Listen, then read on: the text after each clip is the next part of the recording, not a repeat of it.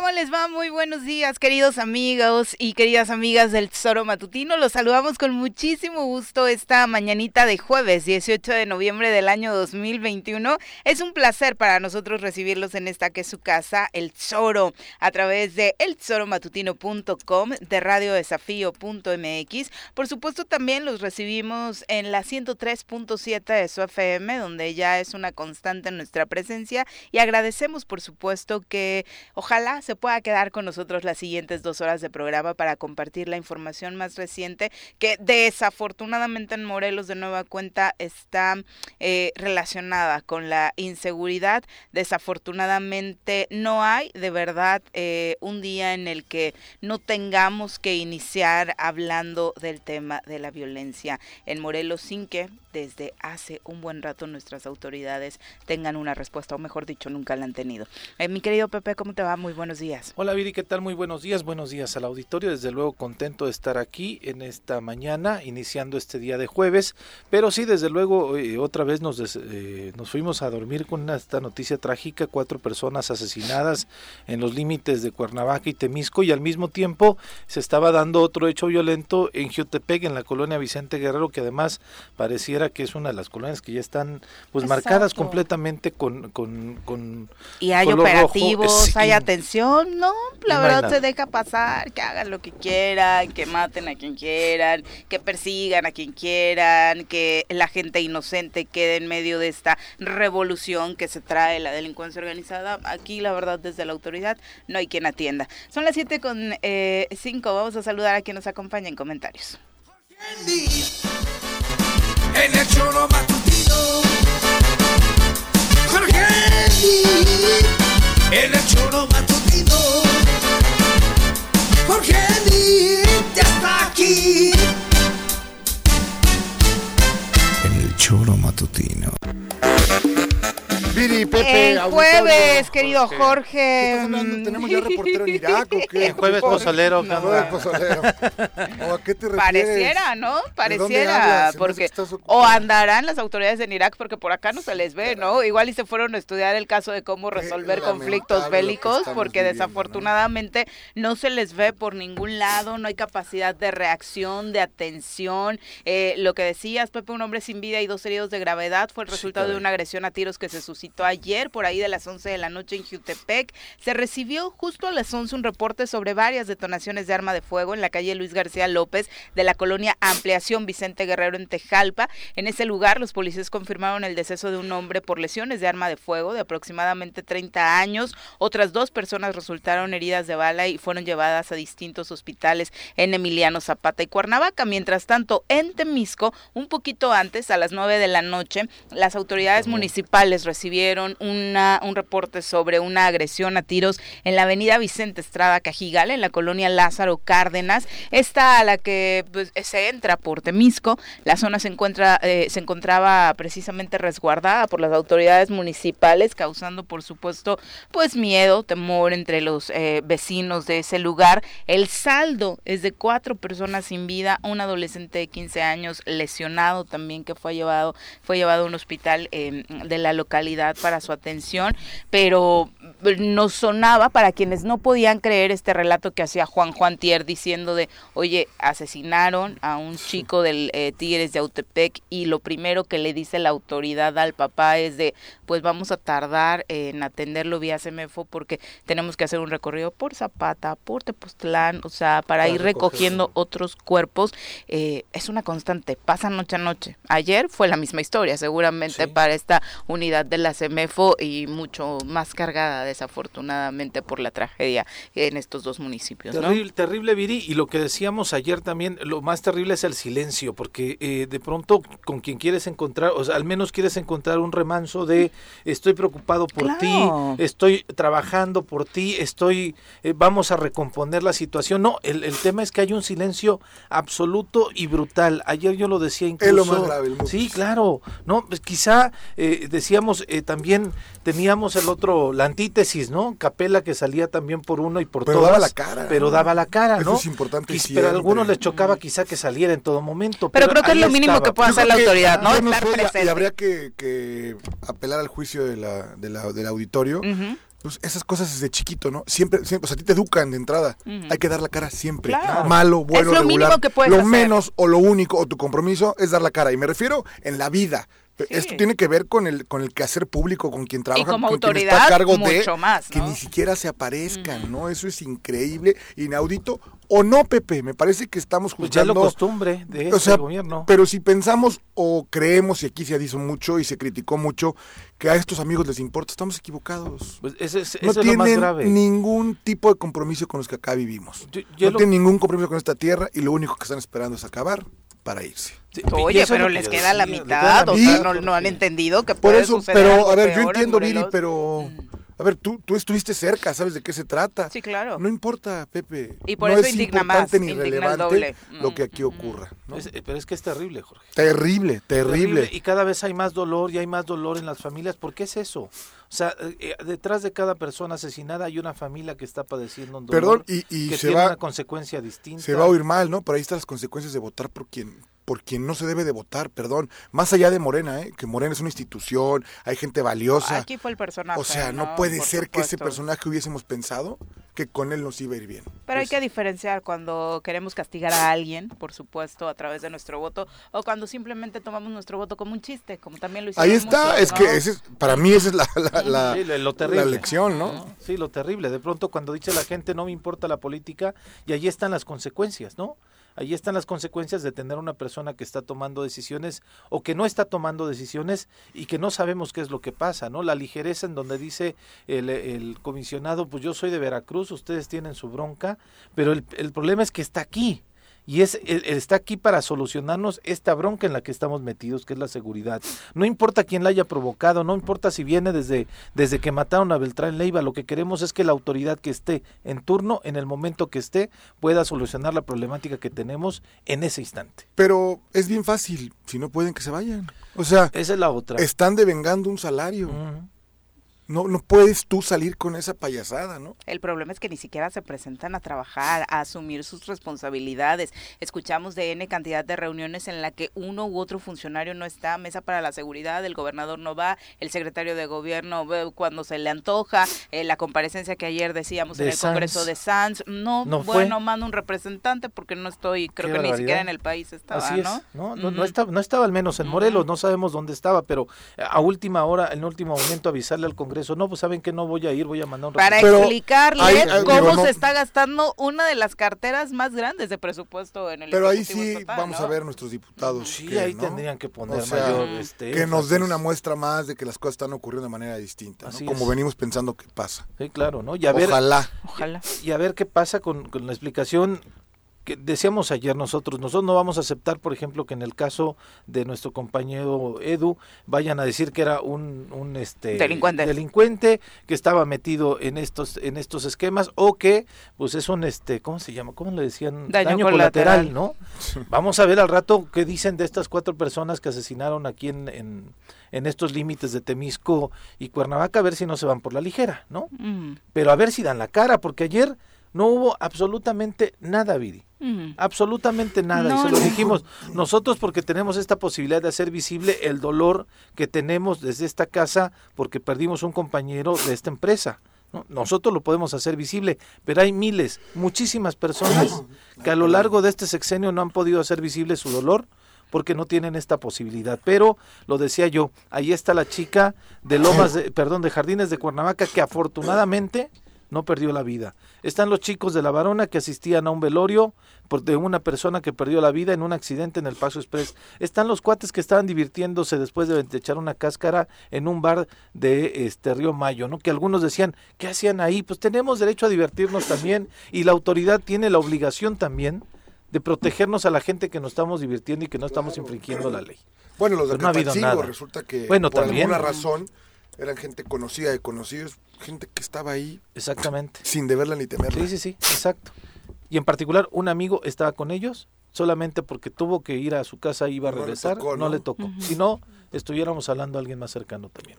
sí, y podemos enumerar, creo que colonia por colonia vas narrando datos y te acuerdas del de la satélite, te acuerdas los de otros municipios, por supuesto. Es de verdad... Eh, doloroso que sigamos viviendo una situación así y sobre todo que estemos en el abandono por parte de nuestras autoridades, porque ni siquiera hay algo que reclamar, ¿no? Hablábamos del sexenio anterior y sí, de pronto las formas no te podían gustar, eh, los excesos en algunos sentidos, ¿no? Pero había una acción y atención al que es, que es la parte mínima que se tiene que dar, ¿no? Acá ni siquiera están atendiendo el pretexto, no tenemos policías, no tenemos presupuestos, las cámaras no funcionan, ah, hay partido de la selección eh, y así podemos enumerar y enumerar miles de argumentos que la autoridad estatal nos da para no atender esta situación. Y después, por supuesto, viene la parte más lamentable, que es empezar a echar culpas, ¿no? Que es decir, el, el Congreso no me aprobó el presupuesto, que es decir, ahí es que los alcaldes tampoco están pendientes de lo que sucede en sus municipios, cuando por supuesto ese dejó ser de ser un argumento hace mucho cuando decidieron asumir desde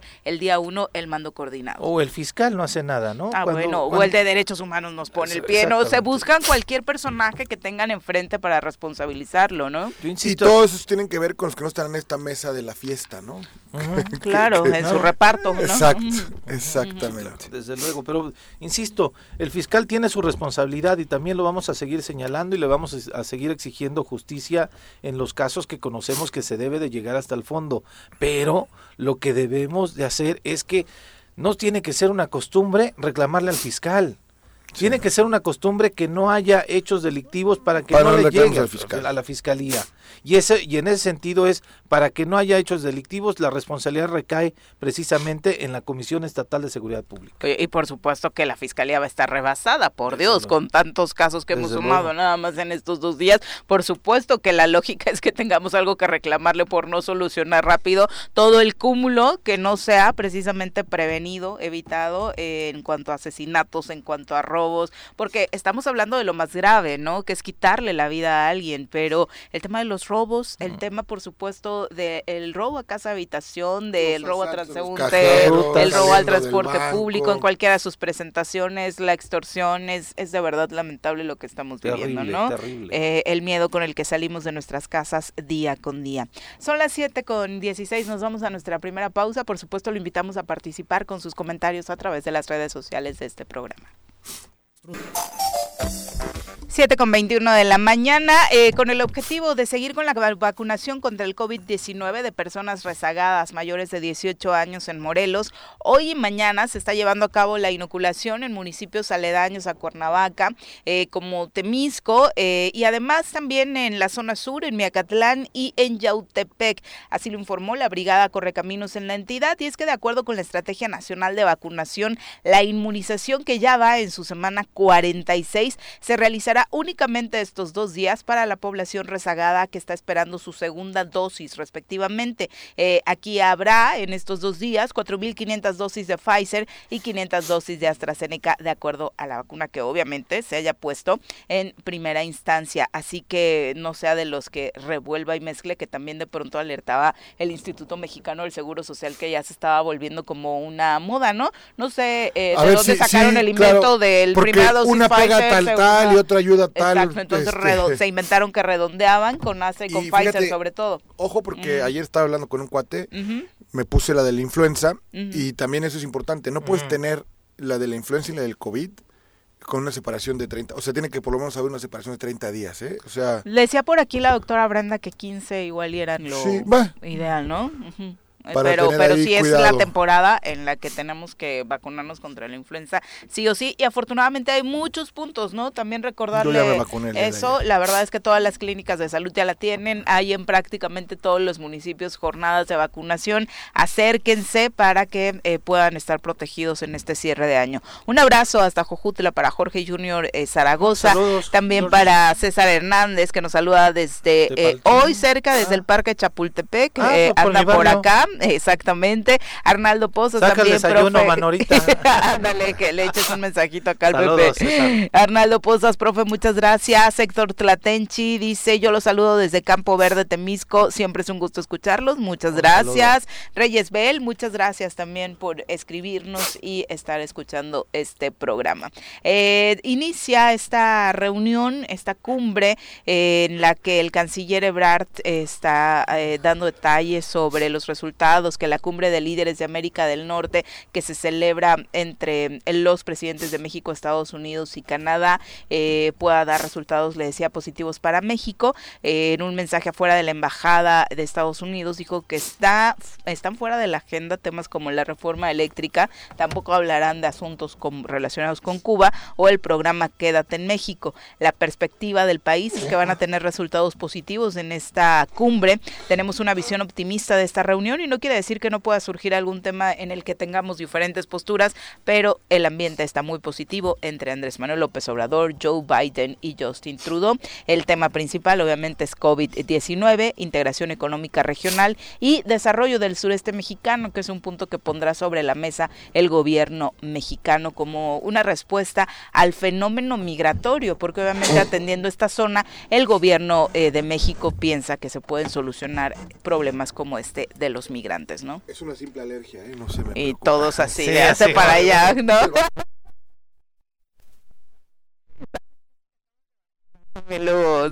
contra la influenza, sí. Oye, el, tema es que el, debate puede surgir en donde Biden quiera hablar sobre la, reforma energética, ¿no? O eléctrica, mejor dicho que en algunos casos se están criticando que eh, parte de la reforma eléctrica no o faltaría alguno de los compromisos que México tiene eh, firmados con el TEMEC y es entonces donde podría haber cierta controversia. De hecho, al inicio, en los primeros comunicados que sacó la Casa Blanca con relación a esta posibilidad de este encuentro, era mostraban la preocupación con relación a ese tema, ¿no? Ya el presidente de, la República tiene su postura de que dice que eh, pues les va a decir que pues la reforma eléctrica es para que ya no estén robando más, ¿no? Entonces, este que ojalá cuente con el apoyo de Joe Biden y demás, pero sí, realmente la, la, reunión, o, sí, porque van a ser tres reuniones, ¿no? Bilaterales, va a tener Andrés Manuel un encuentro con Justin Trudeau para hablar específicamente sobre pues la relación México-Canadá, después se va a ver con Kamala Harris, este que va a ser como el segundo encuentro que tienen, uno en donde vino Kamala Esperemos que ya pronuncie bien su nombre. como la secretaria de, Educación, ¿lo vieron? Ah, bueno, ah, el, de, el de Cananea y Hermosillo, Jalisco. Sí, sí, sí, Y bueno, y este y después ya se reunirá con Biden y después ya se reunirán los tres este pues líderes de los países mm. para poder debatir eh, pues la, las, lo que vaya convenga en este pues tratado comercial tan fuerte que tenemos que del cual dependemos mucho nosotros Viri que también estará en la mesa el tema migratorio principalmente de nuestros paisanos que están mm. allá eh, viviendo en los Estados Unidos y veremos ojalá que hoy no podremos hacer nada es nuestro principal ingreso no ah, presumido por el presidente es increíble que, que sea una de las cosas que se aplaudan en este gobierno. El tema de las remesas, sí, claro. que han subido de manera importante, pero hay análisis en torno a cómo, eh, curiosamente, ha cambiado el, el, tema de los estados a donde mayor número de remesas llega, ¿no? Curiosamente ya no llega a los estados donde hay más migración, que era lo lógico, ¿no? Morelos, Guerrero, Puebla exportan una importante cantidad de migrantes, llega una importante cantidad de remesas. Ahora resulta que están llegando a estados como el que menciona Sinaloa, que tampoco eh, tiene el más alto porcentaje de migrantes y lo están relacionando precisamente esta entrada de dinero con asuntos relacionados a la delincuencia organizada, dado el freno fronterizo que se puso para pues el traslado de, divisas, ¿no? Ya no podían traerlo directamente como se acostumbraba. Sí, y ahora ya buscaron mm. otros métodos más sofisticados, ¿no? Sí, exactamente, el depósito en Pero bueno, Marcelo Obrador está muy positivo con relación a lo que vaya a pasar. Me parece que es una prueba muy importante para Marcelo en sus aspiraciones a lo que viene, ¿no? Sí, por supuesto, ahí como vocero desde Washington se, se siente muy en su onda, ¿no? Pues bueno, es un tipo de lo más destacado de la El más, ¿no? El más. Seguramente, sí. Para, por no decirlo menos. Exactamente. Y, la contraparte, digo, poniéndola ahí en el esquema de la posible sucesión, Claudia Sheinbaum dando una entrevista a la cadena BBC, ¿no? Sobre lo que lleva en la Ciudad de México. Lo que es este, increíble es cómo se criticó durante muchos años a todos los actores políticos de todos los partidos políticos que habían gobernado, PRI, PAN, llámese así, que estas supuestas campañas que hacían y hoy a Sheinbaum se le aplaude y no se le dice nada, ¿no? o sea, porque Marcelo es un empleado al final del día del Ejecutivo y ese es su chamba. Pero la de Claudia no la es, ¿no? Y la vemos por todo el país y con recursos públicos y nadie dice esta boca es mía. Está yendo, está yendo a todos lados, ¿no? está bien, nada más. Por eso hay que tener cuidado para no escupir para arriba nunca, ¿no? Ahora ya, eh, pero ya el, tema de que ellos se estén moviendo ya, ya nos quitó el debate, a, a, la oposición ya le quitó el debate principalmente de la posible reelección de Andrés Manuel López Obrador. Entonces ya hay un argumento anulado, ¿no? ¿Qué era? Y claro, pero era un, era un, era un discurso que traía la, pues el presidente es todo oposición para ¿eh? Es todo menos tonto el presidente. Sí, claro, desde y esas, estas encuestas de que está adorado y querido por todo México no se reflejan en votos. Punto. ¿Quién sabe? Bueno, yo creo que, bueno, ahí están las, en votos ahí están para, otros, para otro, o sea, cuando él ahí está, claro, ahí está más popular que López Obrador. Mm. O sea, es a lo que voy. El único presidente que realmente se cayó fue Enrique Peña Nieto. de acuerdo a los estudios, no, no lo invento yo, no lo digo yo. Estas mismas encuestadoras que lo han hecho durante todo el tiempo, ese grado de popularidad que tenía Felipe Calderón es igual o similar que el de Morena López Obrador. Pero el grado de crecimiento de Morena. Hay que revisar esos números, porque después de tres te años. Lo envío, te lo envío, mi querida. Me, me resulta, porque ya después de tres años traía el desgaste de la guerra contra el narcotráfico. Pues increíblemente no, fíjate. Y el más, lo que pasa es que no hay manera de comprobarlo, es Salinas, ¿no? Que se ah, andaba en un 98. Pero las mediciones en aquel entonces no eran no estaban como tan de moda, ¿no? Así es. Pero digo, también eh, a contra el. Eh, de tu argumento, argumento es el tema de que también Morena ha sido, ha sido creciendo electoralmente, Jorge. En las elecciones anteriores ganó una cantidad de gobernadores. No Lo que pasa es que son lugares donde nunca había ganado otro partido y la gente tiene esa esperanza, ¿no? En, en y también ves a los, pero ves a los personajes, son pristas. Es increíble, ¿no? Algunos, ¿no? Tamaulipas, quien ganará, Villarreal, es un, un expriista de hace dos meses. O sea, no, ni siquiera en Durango es lo mismo. O sea, donde pueden hacer la batalla, no han generado un solo cuadro, ¿eh? Al, bueno, o sea, bueno. Algunos. ¿En dónde? Laida Sansores. Ok. La de Tlaxcala también. Ok. ¿No? Durazo ya estaba desde hace bueno, Durazo años. ese no, ha estado en diferentes lados, ya estaba acá. La chica bueno, pero está de ese lado y les va, lo que suma es para él, ¿no? No, no, pero lo que quiero decir es, es, es, un, es donde no había gobernado nunca Morena. Y bueno, ahora vamos a esperar a hacer, dejar de ser borracho y ser el cantinero. Mm. Pero es el único partido político que creció de manera pues, exponencial, de manera increíble en, Latinoamérica, ¿no? Sin duda. Yo creo que no hay otro referente. Yo creo que todo eso tiene que ver justamente con el único partido en el mundo, como el PRI, que tuvo tantos años de poder, entonces te permite esa, esa, ese contraste, ¿no? O sea, todo se da en ese sentido. O sea, no, no es casualidad. Estos estados que mencionas, es increíble que Sinaloa, teniendo el mejor gobierno calificado durante los cinco años que fue gobernador Quirino, pierda el PRI, ¿no? En el caso de, bueno, hay, hay, una teoría también que tiene que ver con las remesas, el tema del Pacífico, ¿no? No lo sé, no desconozco, solamente son teorías que gente que sabe más que, que, por lo menos que yo han dado con mucha claridad de lo que ocurrió ahí. Claro. Pero entonces, ¿por qué desde la oposición sigue existiendo este asunto de para qué te mides en una revocación de mandato si de todas formas sabemos cuál va a ser el resultado? Yo creo que la revocación de mandato, y ahí está, ¿no? Hoy, eh, ayer Ciro Maruyama, el, el, Basados en los índices de popularidad y de aceptación. Ahí está el, lo que decía, bueno, hablan de la revocación de mandato, pero lo dejan sin dinero al INE, ¿no? Entonces es un doble discurso ahí. Y estos módulos que han puesto de Morena, donde dicen, ven a firmar la ratificación de López Obrador, ¿no? O sea, e, es parte de la agenda del presidente que es un mago haciéndolo. Ah, lo decía más en el sentido de eh, por qué eh, pensar o, decir por un lado que no le va a redituar a López Obrador si él no está en la boleta y demás. A él sí, no, bueno, yo lo único que creo es que... Si luego el que también es parte de la oposición, sus eh, pretensiones para la siguiente elección es nada más Aguascalientes, ¿no? Claro, yo veía o sea, los números me entregaron un documento muy interesante que tiene que ver con el DF, ¿no? Por ejemplo, qué es lo que dicen tiene loco al presidente, porque las grandes revoluciones empiezan del centro de los estados, ¿no? Si López Obrador, llámese Morena, pierde el DF en la siguiente, que los números hoy, me refiero a la última elección pasada, si tú hubieses jugado la jefatura de gobierno, la pierde, ¿eh? O sea, este, esta alianza va por México en el DF. Le pegó. Resulta que fue totalmente demoledora. O sea, sí, lo, cuando lo dividen en dos partes el DF, por el número de votos sumados, le daba el triunfo a la alianza Va por México, en un supuesto, clara, claramente, ¿no? Dependiendo del candidato, Exacto, todo Pero bueno, en esa lógica, yo creo que es lo que el presidente lo tiene bastante porque ahí dependiendo del candidato, ¿a quién figura también ves de la oposición? O sea, así como dices tú... No tengo idea, sí, claro. así como dices, Morena no, no, ha generado cuadros, ¿la oposición qué cuadro tiene competitivo? ninguno, ninguno bueno, y saca la cabeza y ahí les va el, machete, ¿no? También, porque... A ver, ahora...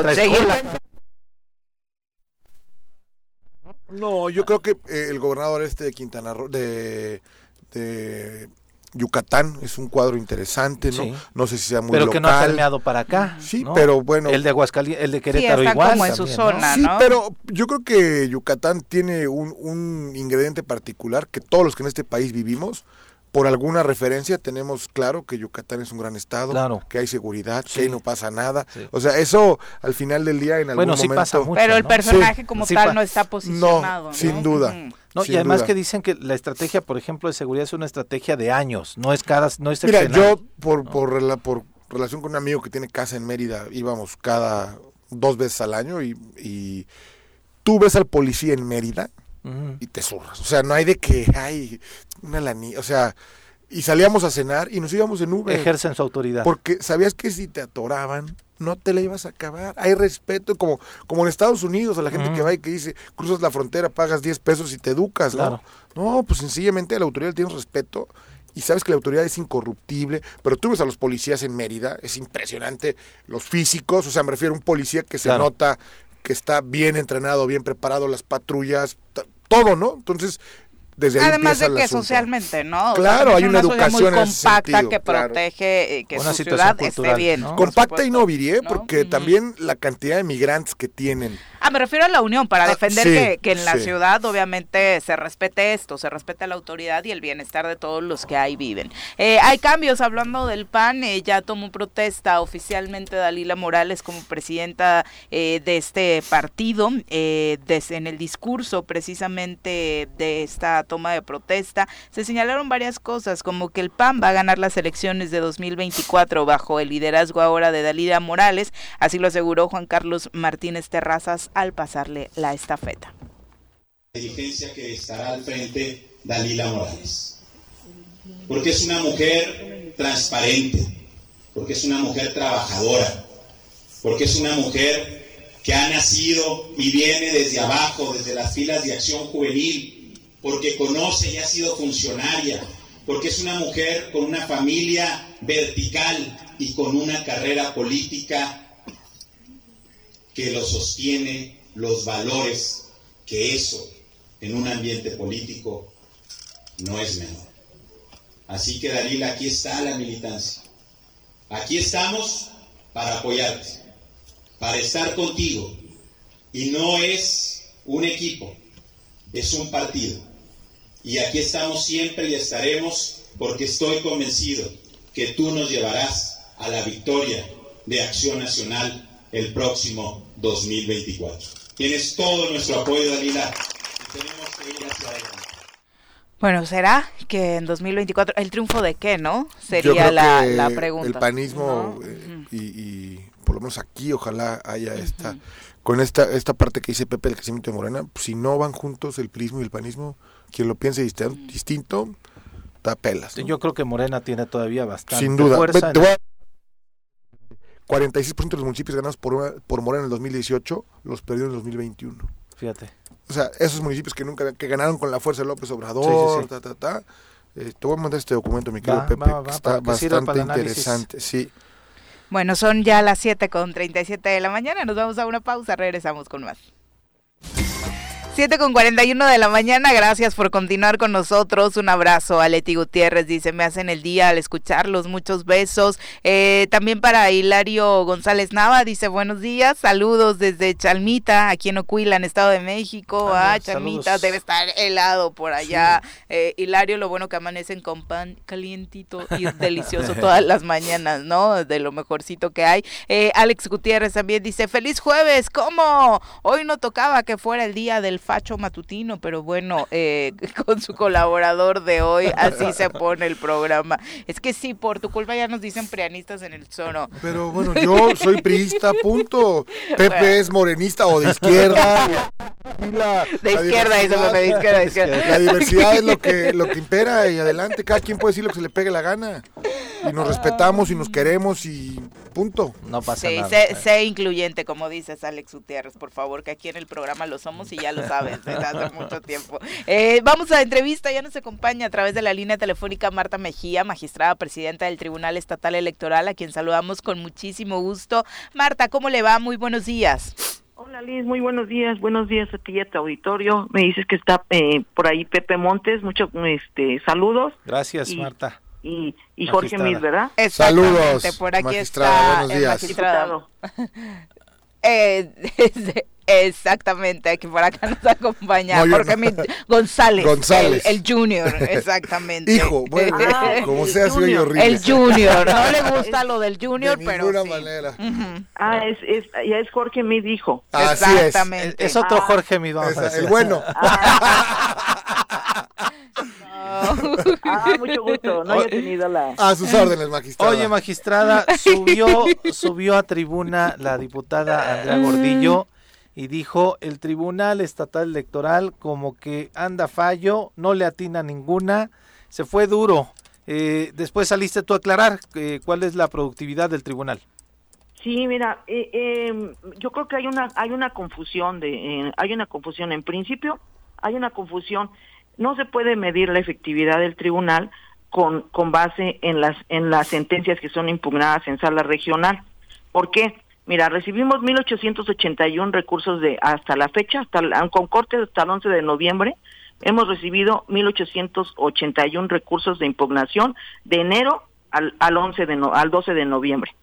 De esos de esos esos eh, recursos se acumulan se acumulan eh, mm, si son el mismo eh, si son el, se trata del mismo acto impugnado y del de la misma autoridad se acumulan para no tener sentencias contradictorias. Sí no se puede turnar una ponencia y que una ponencia resuelva tenga un criterio y otra ot- otra otro. Entonces este se acumulan entonces, al acumularse, nosotros hemos emitido, o- ahora sí que digamos, digámoslo coloquialmente, se compactan. Entonces, eh, hemos emitido de esos, de esos recursos, eh, emitimos 508 sentencias. De esas 508 sentencias, solo, solo hasta ahorita nos han impugnado 148. 148. De esas 148, no, nos confirmaron, nos han confirmado a la fecha 93 Un y solo 30 y solo 30 nos han revocado. Entonces, si partes de la idea de que solamente el, el tribunal tiene una efectividad de porque de las 148 sentencias nos han impugnado 30, pues te sale un porcentaje bajo. Realmente Claro. de esas, eh, esas 30 sentencias significan aproximadamente 75% y entonces tú dices, ah, pues el tribunal, el 25% de sus sentencias se las están revocando, digámoslo así, pero no es, pero No es el del total. Pero no es el gran total, o sea, efectivamente, el gran total es que emitimos 508 sentencias y de esas 508 sentencias nos han revocado, digamos, eh, están confirm están firmes todas las demás porque nada más 30 son las que han sido revocadas. La- eh, muchas del de acuerdo a los datos que estoy dando, muchas de las sentencias evidentemente eh, se quedan en primera instancia, o sea, las resolvemos aquí, ya no son impugnadas y nosotros somos somos la instancia eh, que resolvemos y que el actor o los actores quedan conformes y ya no son impugnadas. Entonces, con base en esas esas es- todas las sentencias que que que resolvemos es como se debe de calcular la efectividad del tribunal. ¿Cuántas sentencias quedan por resolver en, en- que están en sus manos, magistrada? Eh, ahorita en, en- tenemos nada más pendientes en cuanto a la elección de ayuntamientos. Así es. Tenemos este 25 en sala regional. Ok, que tienen que 25. ver con eh, regidurías y presidencias o solamente ya regidurías? Este eh, está impugnada la, eh, la elección de mm, Ayala, de Puente Isla, o sea, en cuanto a la elección, que se impugna toda la elección, el presidente y, los regidores. Ok. Y, y hay muchas que solamente son son de regidores, solo regi- solo solo regidurías. Ok, que, que tiene que ver con, con la interpretación que tuvo el INPEPAC o que tuvo que ver con conteo de votos. Con, con los dos, con los dos. Ok. En algunos, sí. Sí. Ok, pero eh, el, Tribunal Estatal Electoral garantiza que su trabajo es eficiente, que le ha dado certeza a las elecciones y principalmente a las resoluciones de los posibles conflictos, entre, entre comillas, eh, derivado de estas. Así es, así es, hemos dado certeza. Si tú, si, si ustedes comparan eh, la, pues el, el porcentaje de, de, que tenemos es alto, el de efectividad, hemos dado certeza, los actores en, eh, pues se quedan, digamos que de acuerdo a, los datos que les he dado, los actores quedan conformes con la sentencia que emitimos en el tribunal y ya no, ya no son impugnadas las sentencias. Esto, esto quiere decir que el tribunal se confía en el tribunal de que damos certeza y, legalidad a, los resultados eh, electorales a lo, y, a lo, y a los asuntos que nos son puestos a, a consideración y ya no, y ya no impugnan han tenido la oportunidad o has tenido la oportunidad de platicar con la diputada Andy que fue la que cuestionó en el en el Congreso del Estado el trabajo de ustedes o este simplemente lo dejarán pasar y este quedará en el pronunciamiento que has hecho en esta entrevista desde luego aclarando cuál es el porcentaje de efectividad del tribunal eh, vamos a buscar un acercamiento con ella. Yo creo que que este hay un te digo hay una confusión y vamos a vamos a presentar ya subimos a la página presenté precisamente un análisis con gráficas de todo el trabajo que realizamos de los asuntos que son tornados a cada ponencia etcétera.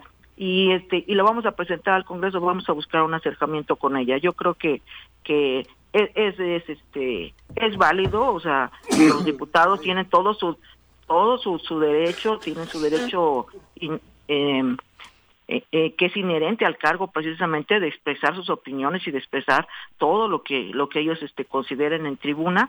Este sin embargo vamos a buscar el acercamiento con ella. Yo creo que la la diputada es una mujer joven muy valiosa la verdad que muy capaz muy mm, yo la veo pues como una diputada eh, incluso sui generis porque es la eh, yo creo que creo que bueno, yo por mi experiencia que tengo de trabajar en el Congreso, es la primera diputada eh, tan eh, que proviene de la, de la de la de la universidad con una gran carrera de participación social dentro de la universidad. Yo que la he más o menos seguido. Y, y, que además este bueno, no está para saberlo, pero mi hija fue compañera de ella en la universidad y por eso es que, que la conozco. Ahí le voy a presentar luego un diputado que fue también universitario y muy joven. Sí. Ese sí lo conozco Así bien. es que eh, a los 21. Este, buscaremos el acercamiento con ella. Yo creo que ella ella eh, entenderá. Pues ojalá así sea. Finalmente esto va a trabar un poquito el tema de las negociaciones en torno al presupuesto porque ahí también hay un gran debate, magistrada. ¿Ustedes cómo van en las negociaciones? Bueno, nosotros presentamos nuestra solicitud de, presupuesto, pero evidentemente pues estamos sujetos a lo que a lo que determine el Congreso. Yo ya he buscado algunos acercamientos con con algunos diputados. Hemos hemos hemos ya platicado, ya ya platiqué con el presidente de la Comisión de Hacienda. Sí, ya ya platicamos con él para para explicarle las necesidades del tribunal. Y este hay buena hay buena recepción de parte de, algunos diputados con los que he platicado. Yo creo que yo creo que ellos también están conscientes de, de la labor que tiene el tribunal y, y además este del pues del, del de la tanto de la labor que realizamos y tanto de las necesidades que que tenemos no una de las necesidades pues básicas como de todas las dependencias pues es el pago de de la nómina y el pago de pensionados. La verdad es que, eso es lo que nos, nos este, pues nos come a, a, las, a las dependencias, ¿no? Digamos, nos, este, nos, pues nos, nos ponen aprietos, ¿no? Por el pago de, de, de los pensionados. Ahorita, y, y tenemos una, una nómina de pensionados ya de, de 7 millones y estamos esperando otros que se jubilaron, que ya están por salir sus decretos. Entonces, eso se tiene que provisionar también eh, para, para poder hacerles el pago correspondiente el próximo año. Magistrada, magistrada eh, para explicarle a la gente y explicarnos también a nosotros qué es lo que hace el tribunal después, el electoral, después de que ya se resolvieron las elecciones, es decir, ya está definido el Congreso, eh, próximamente se definirá de manera completa eh, los ayuntamientos. Después de ahí, cuál es la vida útil del tribunal, en qué se van, porque algunos decían, pues este ya no están haciendo nada o mejor llévenlos al Tribunal de Justicia para que ahí se ocupen. ¿Qué es lo que hace el Tribunal Electoral en este tiempo que no hay elecciones? Bueno, eh, tenemos el tribunal sigue trabajando, o sea, no es nada más lo electoral. Tenemos diversas controversias, este, por ejemplo, de eh, tenemos los, las, las elecciones de ayudantes municipales en donde también se interponen recursos y nosotros resolvemos. Tenemos controversias laborales también y tenemos sobre todo ahorita casos en donde se presentan de violencia política de género. Eh, tenemos, este, atendemos también las elecciones internas de los de los de los comités de los partidos políticos y también las este, los juicios ciudadanos que se interponen porque los eh, de militantes de partidos políticos. Es decir, el tribunal sigue sigue trabajando, sigue trabajando en, en eh, evidentemente no con la carga que, que, que sucede en un año electoral. Precisamente por eso en el año electoral tenemos más presupuesto y se nos asigna más y pedimos más por pues por todo el cúmulo de, recursos que atendemos, pero en cuanto se termine el proceso electoral, de cualquier manera, nosotros tenemos todas estas situaciones.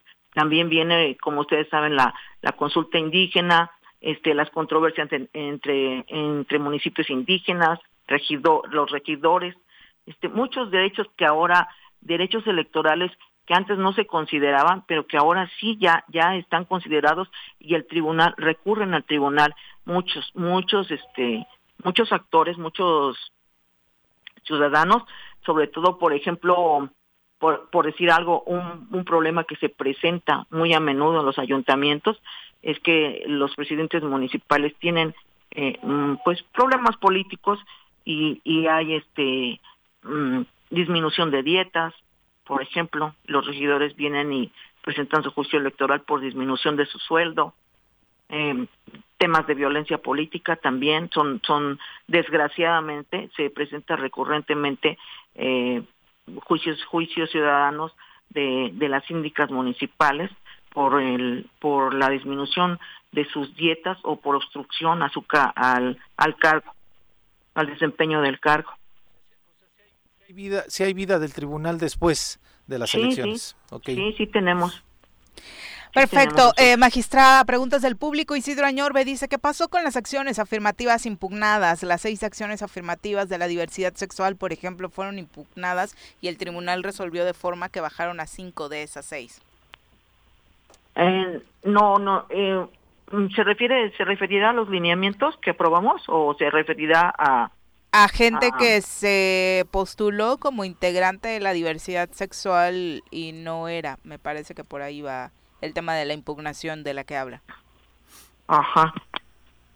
Bueno, hay algunos, hay algunos este, de, de estas impugnaciones que a lo mejor refiere que todavía están en sala regional, están impugnadas y, y están en sala regional, precisamente son de las regidurías que, que, se, que fueron eh, que, que fueron postuladas y que no ni que por por por la por la asignación en unos casos que hizo la INPEPAC y en otras la asignación que realizamos nosotros al estudiar el asunto en concreto, que hicimos una ponderación de derechos y que a lo mejor tal vez estas personas de la de la diversidad sexual no les no ahora sí que no les fue asignada ninguna regiduría y son asuntos que todavía están en sala. sala todavía no ¿Están en sala regional o están con ustedes? No, no, no, en sala regional. Ya, ¿ustedes ya no tienen nada que eh, dictaminar? No. Ok. No, ahorita, en cuanto a municipios, no. No. Y, y es que en ese tema, en ese tema tuvimos que, que se tuvo que hacer una ponderación de derechos, porque acuérdense que el tema, el, los del grupo de la diversidad sexual no son el único grupo vulnerable, se tuvo, se tuvo que ponderar el derecho a ocupar, a ocupar una, una regiduría de los grupos vulnerables que son como son los grupos indígenas. Por otra parte, primero también se tuvo que aplicar paridad. Si tocaba mujer, tenía que entrar forzosamente mujer. Este, si, si, si, en el municipio los tres regidores tenían que ser indígenas, pues tenían que se tenía que asignar tres regidores indígenas con calidad de indígena. Entonces tuvo que hacer una ponderación de derechos y de ahí la controversia y bueno, ellos tienen todo el derecho ellos y ellas tienen todo el derecho pues de, de impugnar nuestra sentencia y, y que resuelva la, la, la, sala, en todo caso, por la ponderación y el razonamiento que en su caso hicimos nosotros en el caso concreto, por si le tocaba, en, en si, si a lo mejor se bajó a uno de ellos por poner a un adulto mayor, porque entraba un joven, porque entraba un, un indígena o porque entraba una mujer. ¿Cómo, ¿Cómo se hace esa ponderación? ¿Cómo determinas, en lugar de una persona débil visual, tiene que ir una persona que no tiene una extremidad? ¿O en lugar de estos, tiene que ir una persona de la diversidad sexual? ¿O tiene que ir una persona adulto mayor? ¿Cómo se hace esa ponderación? ¿Hay una, eh, pues no sé cómo puede ser? es, totalmente subjetiva? ¿O hay una, hay un caminito? No. hay un camino. Ah, en primera, hay, hay unos hay unos lineamientos este, que se aprobaron, que son los lineamientos en materia indígena y bueno, el principio constitucional de la paridad. Y luego, y luego este, hay una fórmula, hay la, fórmula de asignación de regidores y de acuerdo, de acuerdo al número de votos. No, no, no, sí, lo, del número de votos me queda claro, pero a ver, me queda claro que la primera ponderación es equidad de género, la segunda sería indígena, la tercera, ¿quién se la das? La tercera, se busca, se busca al grupo vulnerable y ese grupo vulnerable se, se asigna al, al partido que le toca en número de votos. Ok. Es, decir, si, si en, por, por decir algo, este, el, el, el, último regidor, el, el tercer regidor, digamos en, hipotéticamente en un, en un municipio que tenga tres regidores. Sí. Asignamos, se asigna paridad, ya, ya, ya está la, ya, ya está la mujer, digamos, y se asigna indígena y ya está. Entonces toca toca el grupo el grupo vulnerable. Y entonces se asigna en el orden de la lista al partido que le corresponda a la regiduría se busca de esa lista si registró el, el, grupo vulnerable. Y por ejemplo esa es la queja mayor de, de, de muchas de las impugnaciones son esas de por ejemplo hay hay una persona que está registrada en el primer lugar de la lista que le toca a esa a esa persona le toca a, esa, a ese partido, le, le corresponde esa regiduría. Por decir algo, vamos a suponer, al PRI le tocó este el tercer el tercer regidor. Sí. Pero ese tercer regidor es hombre y ese hombre no y mm, a, e, a, ese lugar, en ese en ese orden, a él le toca poner el grupo vulnerable. Sí. Entonces, recorre la lista, tienes que buscar en su lista si hay un grupo un así es. Ok, perfecto. Ajá. Muy bien. Y, de ahí, y de ahí viene la queja, porque porque el, el que está en primer lugar dice es que a mí me corresponde y son los que interpusieron su, su recurso. Y muchos de esos están así en sala en sala regional. Ok, muy bien, magistrada. Muchas gracias. Gracias, magistrada. Muy buenos días. Es un desastre eso, ¿no? mucho mucho gusto, mucha este mucha, me da mucho gusto pues estar en, en, su noticiero y espero que no sea la última y espero que un día me inviten personalmente. Órale, ¿Eh? con todo gusto. ¿Eh? Buenos días. Yo creo que como, como dices tú, Jorge, eh, es un, no sé si es un desastre, si es no sé qué, pero no, es que no hay esa claridad. Entonces, lo que pasa es que, ahí el tema es que lo que me parece justo o injusto o no es, por ejemplo, ¿no? Hay criterios para nombrar candidatos. Sí. Entonces, la paridad o la representación o lo que sea, no puede ir encima por la voluntad popular, que es lo que yo creo que está mal.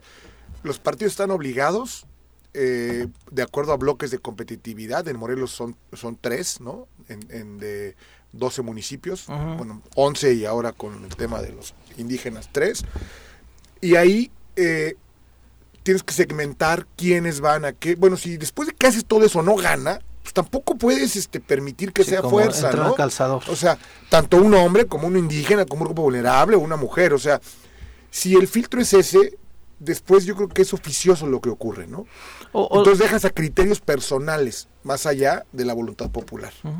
O sucede que, que, lo que ha sucedido en las candidaturas estas, ¿no? Hablo el caso Terrazas. Te haces indígena a chaleco, ¿no? O, o, un activismo porque soy un débil visual. Punto. O sea, esa Eso también fueron tonterías, ¿no? Pero o sea, sinceramente.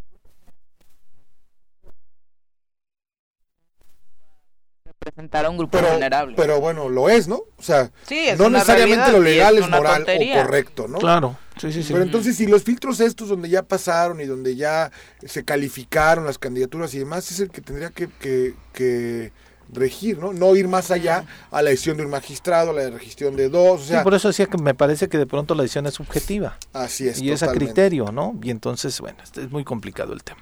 Definitivamente, sí, Y bueno, ahí hay claramente un, un, asuntito que tiene que ver con la decisión de, de, esta sala en el tema de la elección de Cuernavaca, ¿no?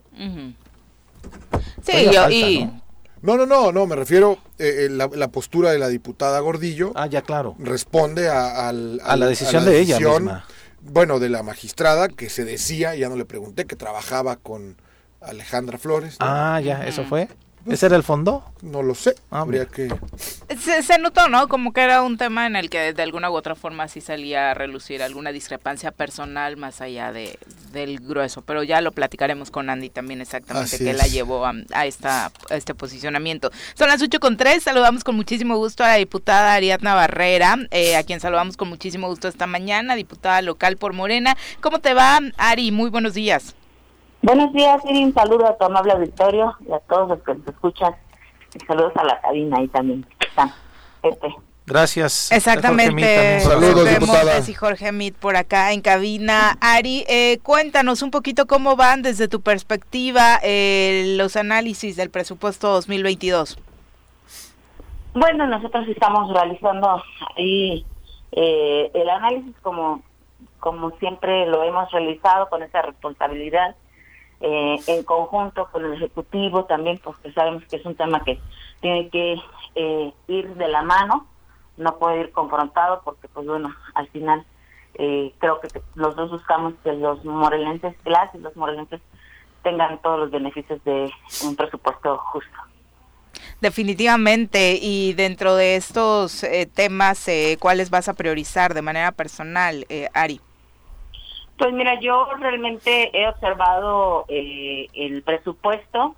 Como ustedes recordarán, yo fui presidenta de la Comisión de Hacienda en la legislatura pasada y, y nos dio oportunidad a conocer, eh, pues desde el fondo, ¿no? El, el, el tema de, del presupuesto, del análisis y de todo lo que se tenía que ejercer. A lo mejor quedaron algunos, algunas situaciones o algunos eh, espacios ahí que no contemplamos, como por ejemplo el caso del INSABI, que hoy viene contemplado porque pues sabemos que una parte la pone el Estado y la otra parte la tiene que poner la Federación y, y, esas situaciones son las que eh, nosotros estamos revisando.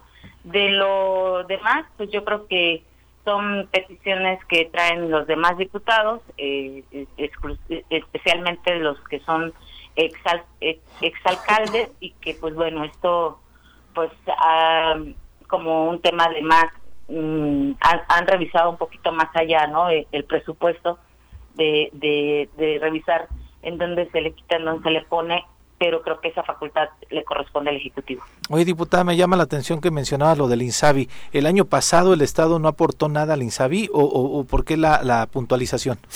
No, lo que pasa que eh, afortunadamente como se tiene la eh, libre transferencia, se pudo redireccionar este eh, presupuesto para que pudiéramos contar nosotros también con este presupuesto federal, pero eh, hoy creo que es algo que se está planteando ya en el presupuesto, que son eh, cerca de 400 millones, si no mal recuerdo, y que eso, pues bueno, ayuda a que también la federación ponga su parte. Ok. Oye, dices tú, afortunadamente se podía hacer la libre transferencia. Hoy los diputados están, o algunos están por la lógica de que no se permita eh, completamente la libre transferencia. ¿Cuál es tu postura al respecto? Pues yo creo que el Ejecutivo tiene la responsabilidad de ejercer el presupuesto conforme a, ellos les, les esté eh, presentando la situación. Sabemos que hay temas en el que se tienen que ajustar a lo que venga de la federación y si no hay presupuesto para poderlo redireccionar, pues esto causa un, un problema y ya no recibiríamos nosotros presupuestos este, federales, ¿no? Yo creo que ese es un ese es un tema, el tema de la pandemia, pudimos eh, ver que se pudo redireccionar en, ciertos temas de economía, de apoyo y que pues no estaba contemplado en el presupuesto. Entonces, para mí, en lo personal, es un tema que sí le corresponde al Ejecutivo y que tiene toda la responsabilidad, ya que es el eh, quien, tiene que ejecutar. Eh, con relación al financiamiento a municipios, ¿cuál es la propuesta? Quizá algunos no hemos entendido completamente eh, cuál es eh, la intención que tú presentar vaya esta iniciativa y que a todo mundo lo que cuando ya ahora vemos en estas administraciones que van saliendo y dicen dejan endeudado el municipio por tal cantidad que al inicio puedan pues tener otro endeudamiento o un refinanciamiento, no sé, pues a los ciudadanos comunes nos da pavor decir, pues parece ser que van a aumentarse este endeudamiento y van a ahorcar más las finanzas de los municipios. ¿Cuál es el, el peso, el fundamento o la virtud de esta iniciativa que estás presentando? Sí, no, no, no, no está el endeudamiento. Yo creo que eso es algo que tenemos que plantear eh, muy bien. es un es un financiamiento, perdón, que se les da a los municipios como una herramienta jurídica que pueden ellos tener eh, como una aportación, una anticipación de, participaciones. Esto eh, no está contemplado actualmente porque hay limitantes eh, para esta situación. Es exclusivamente para obra pública y en el decreto también o en la iniciativa especifica que no puede ser de más de lo que dura su administración. Yo creo que es una herramienta que se le puede dar a todos los municipios y si la necesitan o no, ya quedará a cargo de los municipios, solamente para aprobación de su cabildo. Yo considero que como legisladoras y legisladores les tenemos que dar esas facilidades a los municipios y esas facultades, ya que de repente, pues bueno, se han escuchado eh, comentarios o, o rumores en donde son extorsionados a veces por algunos legisladores o legisladoras o son chantajeados por aprobar cierta eh, pues herramienta que necesiten los municipios. Yo creo que hoy es la oportunidad de poderles decir eh, está aquí, si, lo requieren, lo pueden hacer, pueden contratar con eh, la institución bancaria que más eh, convenga al municipio con la menor eh, tasa de interés. la iniciativa prevé que los gastos también corran de parte de este mismo eh, desde este mismo adelanto de participaciones de eh, cuestiones de comisiones de intereses y esto pues hace que vayan evaluando bien eh, toda su finanza los municipios cuando van entrando pueden hacer un cálculo no quiere decir que inmediatamente lo tienen que eh, adquirir, puede ser a mitad de año, al siguiente año, pero eh, pues se va a ir descontando de las participaciones federales que les llegan. Diputada, entregaste reconocimientos a deportistas de Jutepec, tu municipio. Sí, estuvimos muy contentos el día de ayer.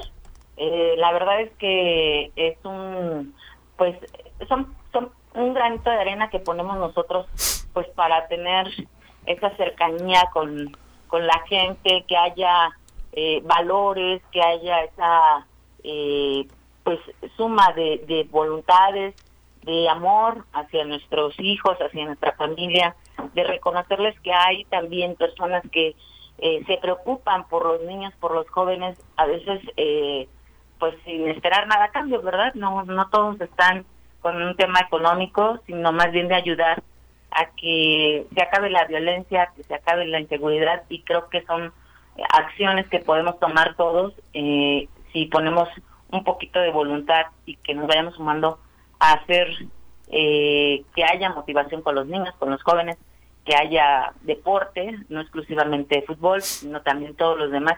Y si en nuestras manos está poder ayudarle, creo que eh, esa es la, el mensaje que nosotros vimos ayer y que con la presencia del gobernador pues motiva eh, a muchos niños que están ya desde pequeños, ¿no? que ya lo traen en la sangre, el que sean eh, jugadores y que ven a un futbolista, un deportista eh, pues de talla mundial como es el gobernador, les, les motiva y, y esto ayuda a que haya un ambiente pues de armonía y, y de más eh, tranquilidad en el, en el deporte.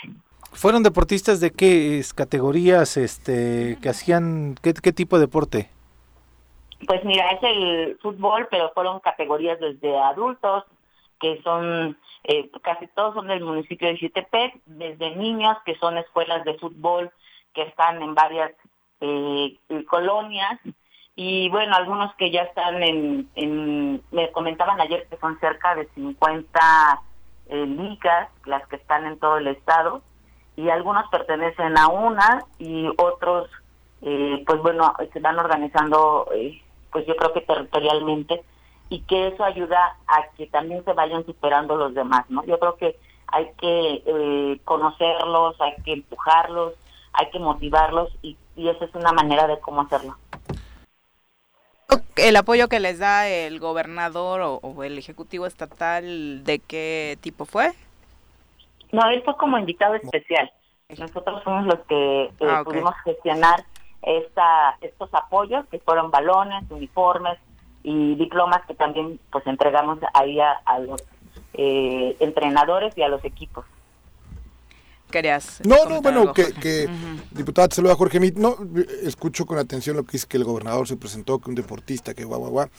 ¿Y no se le ha preguntado todos los jóvenes asesinados que ha ocurrido en el Estado? O sea, ¿no se dice algo al respecto? Bueno, nosotros estamos conscientes de que la situación no es eh, la mejor, tenemos que ayudar, sabemos que eh, no todo solamente corresponde a una sola persona, creo que todos nos tenemos que involucrar, tenemos que ayudar, tenemos que participar y, estamos en la mejor disposición. También el gobernador está preocupado por estos temas, eh, está haciendo equipo con, con la federación, con el presidente de la República y nosotros estamos también aquí para ayudar. Esa es la, la encomienda de nuestro movimiento de la cuarta transformación y le vamos a empujar hacia adelante. Muchas gracias, diputada. Muy buenos días. Gracias, Viri. Saludos a todos. Muchas gracias por la llamada. Un abrazo. Les quiero mucho. Que tengan un excelente día. Igual. Hasta luego. Hasta luego. Hasta luego. Gracias. Digo, más allá de que no era su evento, pues obviamente llevas algo más que tu presencia. Sí, ese es el problema, pues que va y tapa un bache y wow, ¿no? Pero es mientras lo siguen tratando así, que ya toda la futbolista de auto, perdón.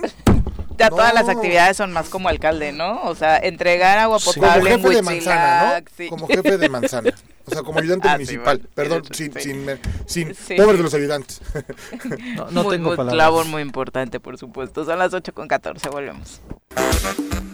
8 con 18 de la mañana, muchas gracias por continuar con nosotros. Ahora saludamos a través de la línea telefónica Marco, Antonio Alvear, consejero presidente del IMIPE, a quien recibimos con muchísimo gusto en este espacio. Marco, muy buenos días. ¿Qué tal? ¿Cómo estás? Muy buenos días. Qué gusto saludarlos ahí en la mesa, como siempre. Un mm. saludo a ustedes y al auditorio, por supuesto. Muchas gracias. Uno de los temas principales en la actualidad es el asunto de la transparencia. Eh, ¿Cómo va el IMIPE en este ejercicio que le toca realizar precisamente para que todos los entes eh, de gobierno cumplan con estos preceptos? Bueno, pues a primero agradecerte el espacio, la oportunidad, comentarte que en el Instituto Morelense de Información Pública y Estadística, pues tenemos una nueva integración eh, que nos ha permitido ir resolviendo temas pendientes. Como ustedes saben, el instituto eh, pues no, no estaba integrado de manera correcta hasta hace unos meses y ahora tenemos un pleno como lo establece la propia Constitución del Estado y esto nos ha permitido ir resolviendo y garantizando pues el derecho humano de acceso a la información pública de los ciudadanos del Estado de Morelos. Evidentemente hay una serie de retos que estamos también ya nosotros ya digamos superando el tema de un rezago que nos habían heredado este anteriormente y, creo que hemos ido resolviendo con este pleno pues una serie de temas eh, pues que no habían podido resolverse en tiempo y forma y eso nos ha permitido ir digamos eh, cumpliendo con ciertas eh, obligaciones en materia de transparencia que tienen todos los sujetos obligados. Acabamos de concluir, por ejemplo, la primera de las evaluaciones de los sujetos obligados. Vamos a iniciar ya en esta semana la segunda de las obligaciones en materia de transparencia que establece la propia ley la, la segunda evaluación yo creo que iniciaremos eh, formalmente el próximo lunes y estaremos entregando los resultados de esa segunda evaluación el próximo año a principios de enero.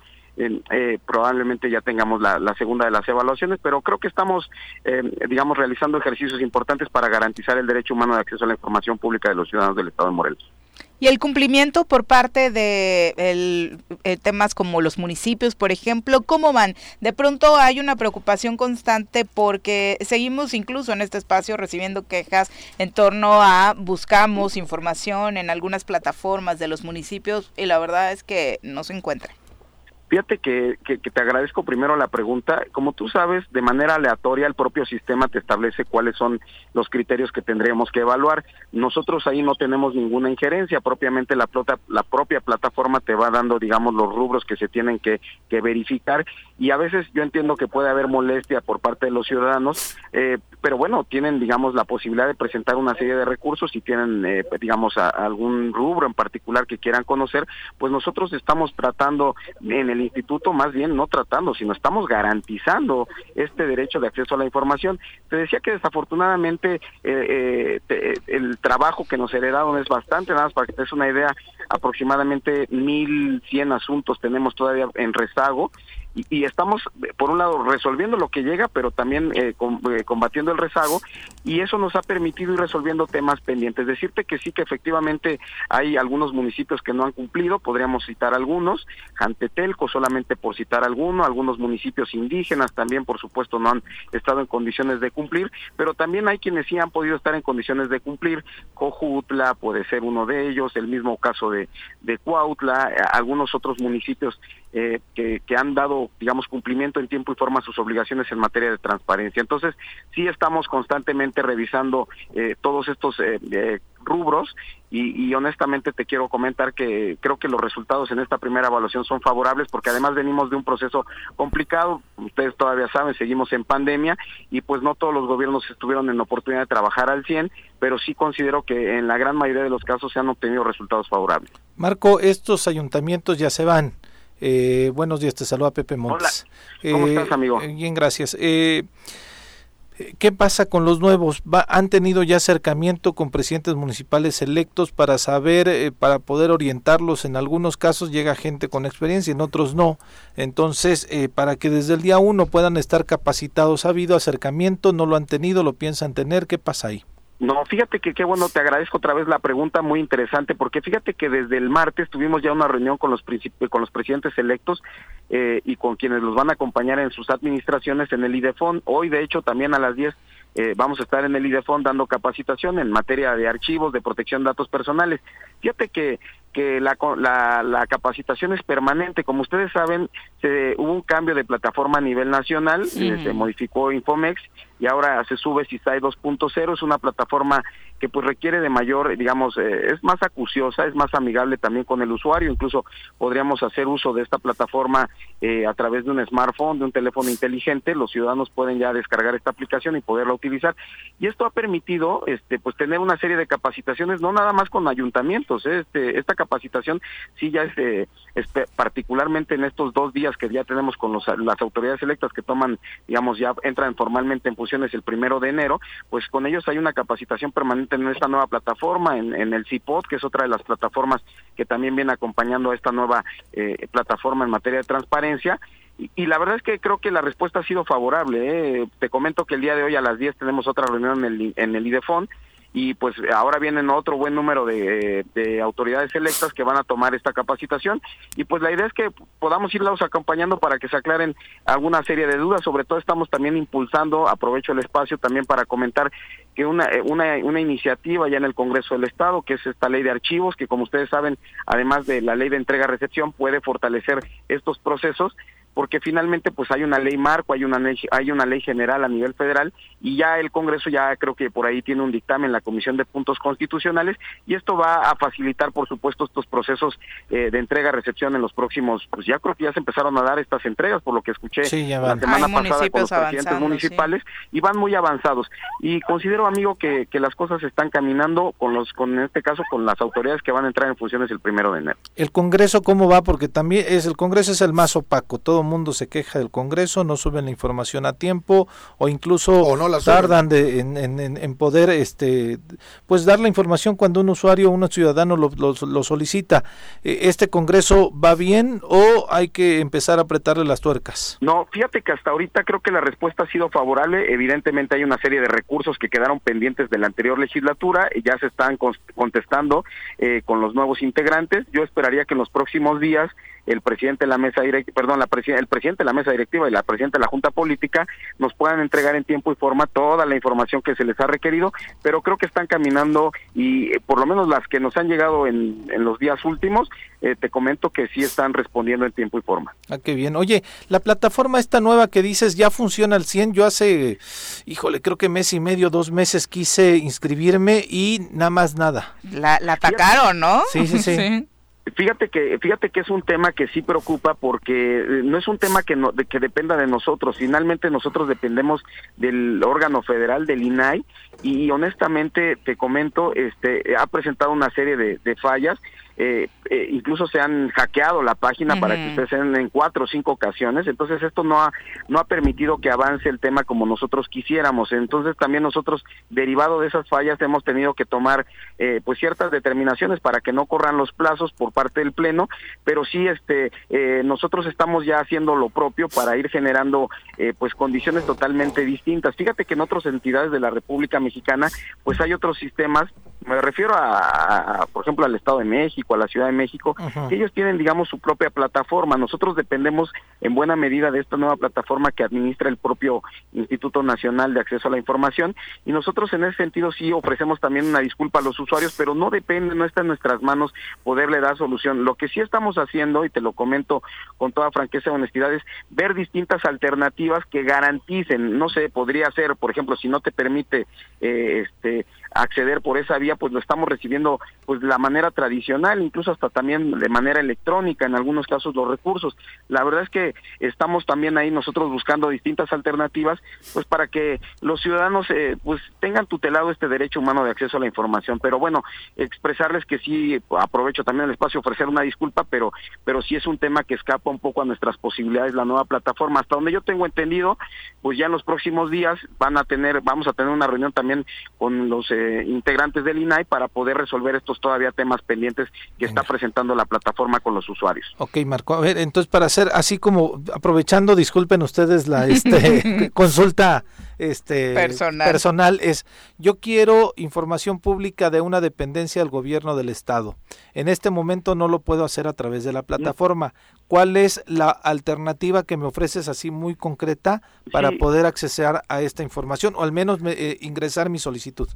Bueno, te, decía que lo puedes hacer de la manera tradicional, comúnmente en, la oficina Un oficio. del, una de manera por escrito, como se hace en cualquier procedimiento administrativo jurisdiccional, por la oficialidad de partes del instituto, y también eh, puedes, eh, digamos, se puede consultar la página, tenemos ahí un número telefónico, también un correo institucional, de manera que podamos mandar por ese correo electrónico la solicitud y nosotros daremos contestación puntual a ese recurso. Entonces, digamos, son las dos alternativas que nosotros estamos manejando en el instituto a manera de poder estar en condiciones de garantizar este derecho, amigo. En el diálogo para el presupuesto, ¿cómo vas con el Congreso? ¿Bien? Fíjate que muy interesante también agradezco otra vez la pregunta porque justo como ustedes saben los órganos constitucionales autónomos pues hoy pues prácticamente pues son los que están salvaguardando los llamados pesos y contrapesos que en democracia son fundamentales para garantizar pues entre otras cosas eh, pues estos derechos, ¿no? Particularmente el de, el de transparencia, que es el, que me toca a mí ahora eh, encabezar en el instituto. Decirte que hemos tenido una muy buena respuesta hasta ahorita con los integrantes de esta legislatura, con la Comisión de Hacienda. El próximo martes 23, a eso de las 6 de la tarde, tendré una reunión con los diputados integrantes de esta comisión para que les dé una explicación pormenorizada y detallada de qué, qué, es, el, eh, qué es lo que contiene el presupuesto, cuáles son las necesidades del instituto, que por supuesto pues sabemos que la cobija es, es pequeña y y que las necesidades siempre son muy grandes, yo esperaría tener sensibilidad por parte de los señores diputados para que podamos tener recursos suficientes y podamos realizar de manera correcta nuestro trabajo en el instituto. Pues éxito, mano. Exactamente, y sobre todo eh, preguntarte, Marco, ¿qué le dirías a todas aquellas personas que de pronto piensan tras estos cambios eh, que se han dado en el propio IMIPE y la forma en la que han salido eh, los consejeros anteriores sobre la credibilidad que tiene el propio instituto y la propia capacitación y profesionalización de quienes lo integran? Fíjate que eh, eh, nosotros ya hemos tomado acciones en contra de quienes eh, nos antecedieron en el cargo, ya hay unas carpetas de investigación que incluso ya están judicializadas, ya nada más estamos esperando que se puedan llevar a cabo las, las primeras audiencias, las de vinculación, y, y además decirte que pues yo muy contento porque llegaron muy buenos perfiles al instituto, ustedes seguramente ya conocerán el público en general algunos de ellos, está por ejemplo el doctor Ertino Avilés Salvavera, está la excomisionada del INPEPA, que es Citlali Gómez Terán, está gente de mucha experiencia en el instituto y la verdad es que esto nos ha permitido ir resolviendo temas pendientes. Estamos como en una capacitación permanente. El día de ayer tuvimos un evento muy interesante, derivado también, por supuesto, de los efectos que generó la pandemia con los menores que, por supuesto, eh, digamos, este, pues tuvieron la necesidad, la imperiosa necesidad de autorizar incluso eh, ciertos datos o ciertos eh, TICs, digamos, o también y ahora le llaman ahí los chicos estos eh, digamos millennials eh, eh, autorizar digamos este ciertos derechos autorizaciones de manera incorrecta a los menores y el uso de las redes les les obligó prácticamente a entregar información pues realmente sensible de sus datos personales a los menores. Y el día de ayer tuvimos un evento muy interesante con expertos de la Universidad de Barcelona que nos digamos nos compartieron una serie de temas de, de experiencias de lo que se está haciendo precisamente en Europa en relación a estos temas y yo la verdad es que, la, insisto, la capacitación es permanente para todos los sujetos obligados, también para los ciudadanos. Vamos a tener una serie de eventos los próximos días. Yo lo que les pediría a ustedes es que estemos en permanente comunicación para poder socializar eh, eh, con los ciudadanos del Estado de Morelos todas estas actividades y que podamos ir eh, consolidando el derecho humano de acceso a la información pública y además la protección de datos personales, que es otra de las obligaciones que ahora el instituto tiene. Es un tema la verdad es que nos podría llevar, no sé si cinco, seis, siete programas en, en el choro, pero yo creo que sí hay condiciones para que podamos ir eh, socializando el tema de por qué es importante que los ciudadanos conozcan eh, la importancia de la protección de datos personales, que es una de las nuevas obligaciones que tenemos en el instituto, además por, por supuesto también el tema de archivos, pero este, la invitación es para que puedan estar constantemente visitándonos en el instituto, que se vuelvan usuarios asiduos, así como ustedes, eh, de, del instituto, que presenten sus recursos, que presenten evidentemente sus solicitudes de acceso a la información, pero la intención es que podamos ir, digamos, eh, de la mano apoyando a quienes tienen el interés de tener acceso a, a información que es relevante para la toma de decisiones. Muchas gracias, Marco, por la comunicación. Muy buenos días. No, al contrario, yo soy el agradecido. Ojalá haya oportunidad de seguir platicando con ustedes, no nada más en esta ocasión, sino en algunas otras más que me den el espacio y la oportunidad. El espacio está abierto, por supuesto. Buen día. Gracias, hasta pronto. Hasta luego. Hasta luego. Son las 8 con 32. ¿Qué tal? Ay, debería darle clases Marco a gente como López Obrador para que responda rápido y ya no tardemos tanto tiempo en escucharlo. Te van a llover los intemperios ahorita. Te van a decir prianista, ya ves. Por eso, por eso nos dicen Es que luego no nos alcanza el tiempo para tantas entrevistas porque el estilo PG tiene una agilidad, Marco, interesante. cuando lo viste hablando en la ONU, también es güey, te digo, es un mago, hay que Vamos a ver con Biden. Sí, a ver cómo le va. 8 con 36 de la mañana. Gracias por continuar con nosotros. Vamos a hablar de salud. ¿Quieres conocer más acerca de tu salud? Nuestros expertos del Instituto Mexicano del Seguro Social te informarán acerca de todo lo que necesitas saber para cuidar de tu salud. En el choro. Saludamos con muchísimo gusto a Olivia Vélez Luna, técnica de atención y orientación al derecho derechohabiente, adscrita al área de urgencias en el Hospital General Regional con Medicina Familiar número uno del IMSS en Cuernavaca. Muy buenos días, Olivia. Muy buenos días, Viri, Pepe, Jorge. Saludos. Buenos días. Bien, gracias. Muy bien, muchas gracias. Eh, en primer lugar, por supuesto, felicitarte. Hace un par de días, el 16 de noviembre, fue el Día de las Técnicas y los Técnicos de Atención y Orientación al Derecho Ambiente, que nos gustaría, eh, tras la felicitación, por supuesto, que nos contaras exactamente de qué se trata su labor dentro de estas instituciones de salud. Ah, muchas gracias. Mira, pues primero que nada es fungir como un conducto formal de comunicación entre todos los derechohabientes y los órganos y unidades administrativas del instituto en lo que es la materia de orientación, información, quejas y sugerencias y también reconocimientos al personal.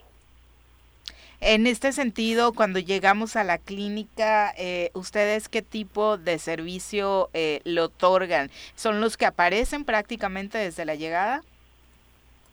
Sí, claro, estamos en las unidades este, en la entrada principal este, y pues orientamos a los asegurados y a sus beneficiarios sobre las prestaciones de los servicios que damos en el instituto, este, así como resolver los planteamientos presentados por la ciudadanía y en general de los organismos públicos autónomos. Oye, ¿tú cuánto llevas dedicándote a este tema? Ya siete años, amiga. Ah, y cuéntanos cómo ha sido eh, la experiencia.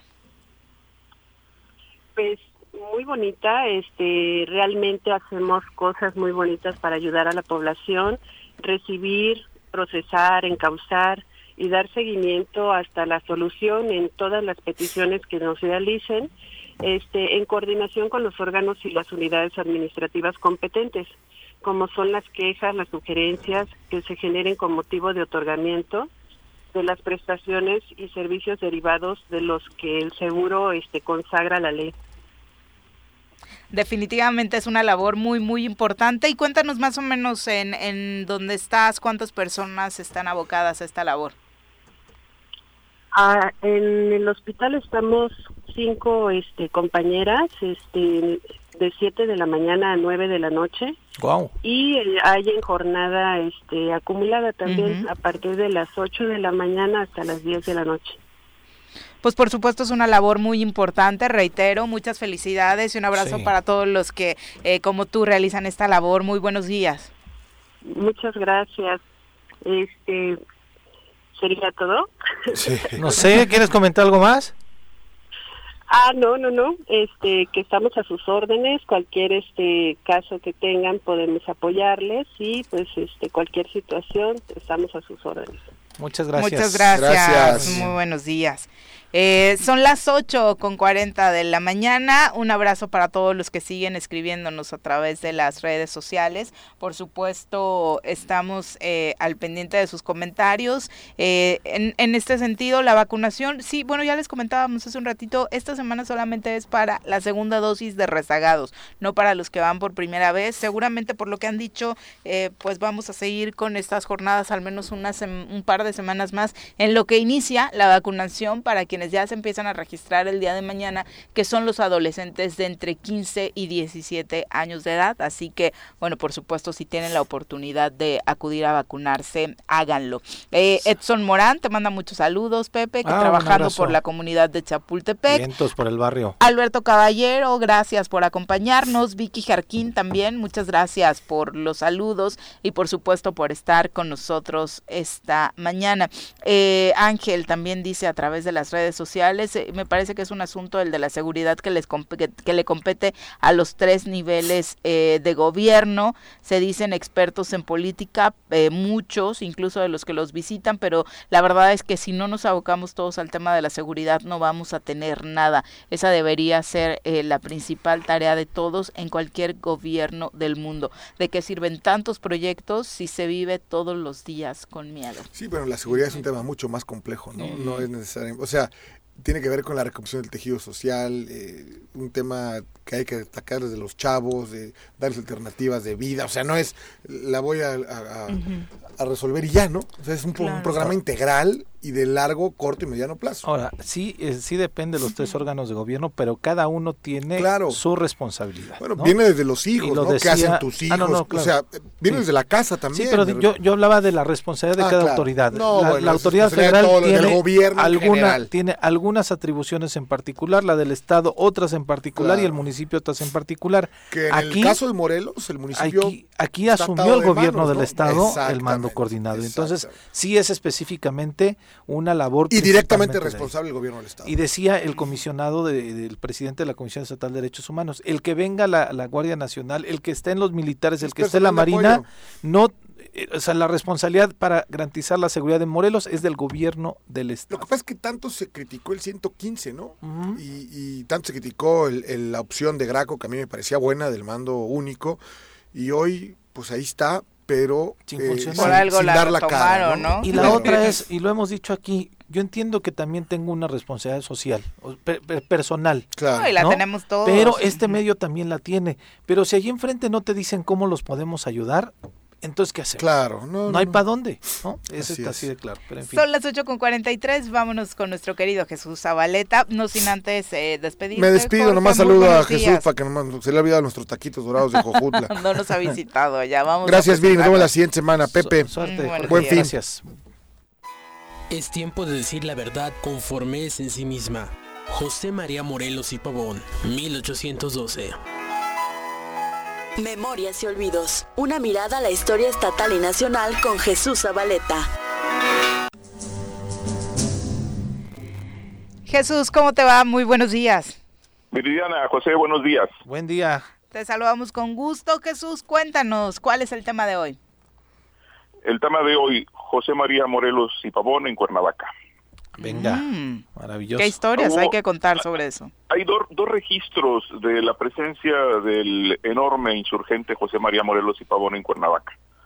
La, primera de ellas, eh, en su ruta hacia Cuautla, eh, hay un informe de, un sacerdote que envía mediante un documento, mediante una epístola al virrey, eh, explicando cómo fue la entrada de las tropas insurgentes desde el 31 de enero de 1812 con una avanzada. Eh, después llegan eh, instrucciones para que la gente de Cuernavaca, dice el documento, los indios de los pueblos de Cuernavaca, se dirijan al Puyeca para trasladar pertrechos de guerra a Tlaltizapán. y después, el día 2, Pedro Asensio de Alquiciras, el gran insurgente que contribuyó a la consumación de la independencia, eh, que murió en territorio del actual estado de Morelos hace 200 años. Se cumplió eh, este aniversario en el mes de junio. Eh, Pedro Sánchez de Alquiciras eh, llegara el, día 2, previo a que José María Morelos entrara el día 4 de febrero de, de, de 1812 a Cuernavaca. La descripción que hace el sacerdote es de que acompañado de cuatro cañones y alrededor de 1.500 elementos de, caballería y de infantería, eh, la mayoría de ellos armados con, con, este, con armas de fuego y, armas blancas, eh, llegaron a Cuernavaca. Estuvo Morelos dos días en, en, la actual capital del estado de Morelos para dirigirse después a, a Tasco y regresar hacia Cuautla donde después se darían los hechos que conocemos, como el sitio de Cuautla. Esta presencia de, de, Morelos en Cuernavaca eh, fue después de que había entrado por primera vez a, Cuautla eh, en, diciembre de 1811 y eh, otro espía de la corona informa cómo, cómo entró Morelos a Cuautla como si hubiera entrado a su casa. es decir, cómo tenía esta capacidad de de control en el territorio, esta capacidad de, influencia, y que además fue recibido no solo en, en ambos lugares con repiques de campana, sino también con fiestas, con bailes, con música. Era un ambiente festivo el, el, que existía en torno a los insurgentes en varios puntos del país, por supuesto que no en todos, en algunas regiones había una resistencia enorme, eh, los hacendados eh, o los rancheros adinerados eh, se armaban por instrucciones de la corona y esto eh, se constituía obviamente en, puntos inexpugnables para los insurgentes. Pero en este territorio, previo al inicio de Cuautla, Morelos, José María Morelos y Pavón estuvo en Cuernavaca dos días, eh, 4, 5 y 6 de febrero de 1812. El segundo momento en el cual Morelos está es ya en, en el ocaso de su vida. recordemos que el día 5 de noviembre de 1815 eh, después de, someterse a la autoridad que él mismo creó, es decir, a la Suprema Junta Gubernativa, que lo había desconocido como jefe eh, de las fuerzas insurgentes, eh, se sometió a la autoridad que él creó y guardando la, retaguardia del gobierno insurgente, fue atacado y hecho prisionero en un punto conocido como Temalaca o Tesmalaca en el actual estado de Guerrero, el 5 de, noviembre de 1815. De ahí fue trasladado a Tepecuacuilco, un lugar emblemático para la insurgencia por muchas razones. Hemos hablado aquí ya de lo que representa Tepecuacuilco desde la visión de historiadores como Leopoldo Carranco Cardoso, originario del lugar, donde se fraguó buena parte del levantamiento insurgente, que no fue solo en el centro del país, en el centro y el Bajío, sino que también Tepecuacuilco, este sur, donde Morelos tuvo su mayor presencia, contribuyó a la organización y levantamiento insurgente de 1810. Bueno, pues de Tepecuacuilco eh, se emite un documento que es el derrotero del traslado del prisionero José María Morelos y Pavón. Ese documento fechado el 15 de, noviembre de 1815, es decir, 10 días después de que fue hecho prisionero en Temalaca, marca la ruta que debe seguir Morelos hacia la Ciudad de México para ser juzgado y en, en, los tribunales tanto civiles como militares y eclesiásticos. Y en esta ruta, eh, después de salir de Tepecuacuilco, eh, el día 18 pernocta en Buenavista. La, eh, mañana del 19, eh, del, 16 sale, sale de, de Tepecuacuilco a Buenavista. El, el 17 llega a, a la hacienda de San Gabriel Las Palmas, el municipio de Amacuzac. Eh, al día siguiente, 18, llega a la hacienda de Temisco, donde pernocta. Y el 19, el, el 19 de noviembre de 1815, pernocta en Cuernavaca. Hay una placa en el Palacio de Cortés que recuerda este hecho, aunque esa placa tiene un error y habla de varios días de estancia de Morelos como prisionero, lo cual no es cierto. Este derrotero eh, establece con precisión el tiempo que eh, Morelos está en cada lugar. Y en este caso se trata de un prisionero que tiene que ser trasladado lo más rápido posible a la Ciudad de México. Eh, la mañana del día 20 sale de Cuernavaca para pernoctar en Huitzilac. después se dirige a San Agustín para continuar su ruta a la Ciudad de México y después llegar a San Cristóbal de Catepec después de este juicio sumario y es fusilado el 22 de diciembre de 1815, con lo cual concluye eh, esta eh, enorme figura a su vida, este referente inevitable, el más grande militar eh, de la insurgencia y el hombre que dio sentido ideológico al movimiento desde su perspectiva de estadista. Hoy recordamos a José María Morelos y Pavón en sus dos momentos que estuvo en Cuernavaca, en parte del territorio morelense, y que representó primero la marcha de su hacia el triunfo y su inmortalidad a través de las armas en Cuautla en 1812 y después su camino hacia el cadalso eh, el 22 de diciembre de 1815. ¿Qué tal? Pues por supuesto grandes historias que contar de José María Morelos y Pavón por este territorio y no solamente por Cuautla como que de pronto se le ubica sí, se le ubica solamente allá en la zona oriente. Sí, efectivamente. Y bueno, él pasó por lugares como Tlaltzapán, eh, estuvo por la zona eh, poniente.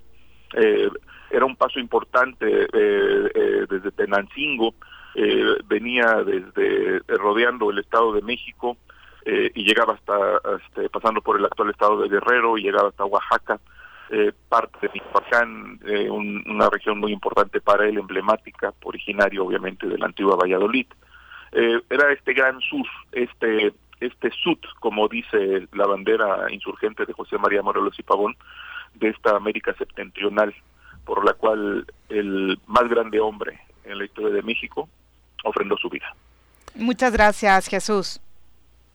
Un abrazo. Por compartir la información y estos datos siempre interesantes. Un abrazo. Sabes que antes de finalizar, hay organizaciones no gubernamentales denuncian desproporcionada e ilegal actuación de la Comisión Nacional de Derechos Humanos en contra de José Martínez Cruz, defensor de derechos humanos. Recordemos que Pepe Martínez Cruz, que es parte de la Comisión Independiente de Derechos Humanos en Morelos, ah, fue invitado, fue invitado por la señora eh, la hija de Rosario Varias Veda, quien es la titular de la Comisión Nacional de Derechos Humanos como visitador número uno.